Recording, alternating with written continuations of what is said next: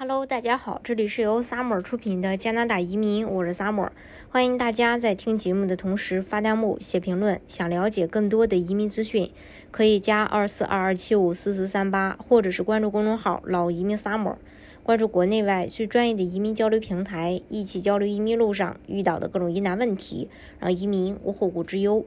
加拿大的东部时间二零二二年二月十五日下午一点，加拿大的联邦卫生部长、旅游部长、新闻事务部部长与首席卫生官一起召开了有关入境规则的新闻发布会。加拿大联邦卫生部长表示，随着近日新冠疫情的好转，将适当的放宽边境措施，也会对入境规则做成做出相应的调整。加拿大卫生部长杜克洛斯周二在渥太华说：“今天我宣布放松边境措施，是时候调整我们的入境规则了。”然后呢，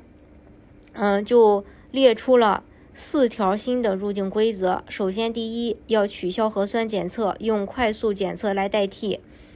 呃，杜克洛斯称，因为加拿大的新冠疫情有所改善，从二月二十八日十二点零一分呃开始，就是凌晨啊。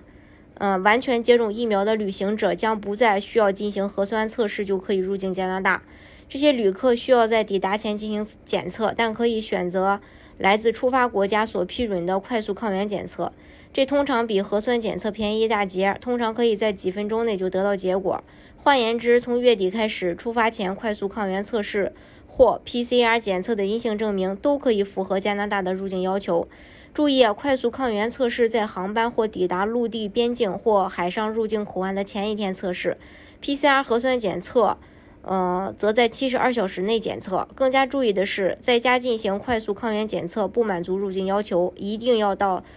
呃，这个当地政府授权的机构进行测试，并且必须有实验室、呃，医疗保健实体或远呃这个远程医疗服务机构进行管理。在加拿大。快速测试大约每人十五到四十加元，而 PCR 检测核酸至少要一百五到二百五十加元以上，一家四口将会节省一大笔钱。第二个呢，就是要取消未接种儿童的十四天隔离，可以立即返校。呃，就是说，如果呃这个没有满十四岁的儿童没有接种疫苗的话，也不需要隔离了，呃，可以这个直接去上学。与已经接种疫苗成年人一起前往加拿大的未接种疫苗的十二岁以下的儿童将不需要再隔离十四天，可以立刻返回学校或者日托中心上课。这也就意味着孩子们不需要再等待十四天才能上学、露营或去托儿所了。第三点就是取消抽样检测等待结果。加拿大在各个。呃，入境点的随机抽样检测仍然保留。不过，如果完全接种疫苗的旅客被随机选择在机场进行核酸，他们在等待结果时无需进行隔离。未接种疫苗的加拿大人或永久居民将需要在抵达机场接受检测，并且要进行十四天隔离。在第八天进行第二次检测，除非在少数豁免范围内，未完全接种疫苗的外国人将不得进入加拿大。注意，加拿大完全接种疫苗的定义是世界卫生组织认可的疫苗，包括中国的科兴和国药。第四，取消不必要的出国旅游的建议。此外，随着奥密克戎疫情继续缓解，加拿大将旅行建议从三级降到二级，意味着政府将不再建议加拿大人。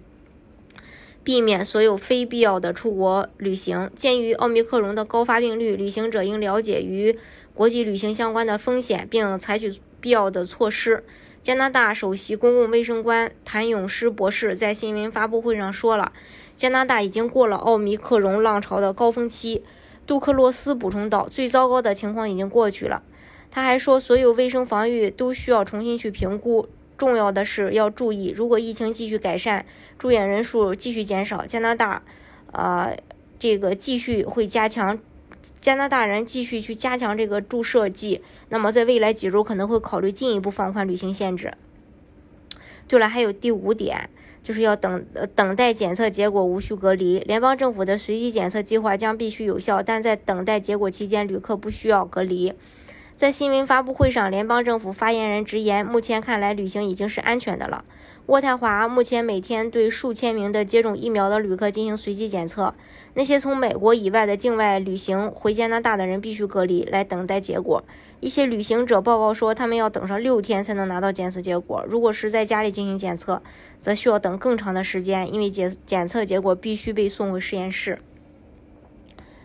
呃，大家如果想具体了解加拿大移民政策的话，也可以加二四二二七五四四三八，或者是关注公众号“老移民 summer”，”，关注国内外最专业的移民交流平台，一起交流移民路上遇到的各种疑难问题，让移民无后顾之忧。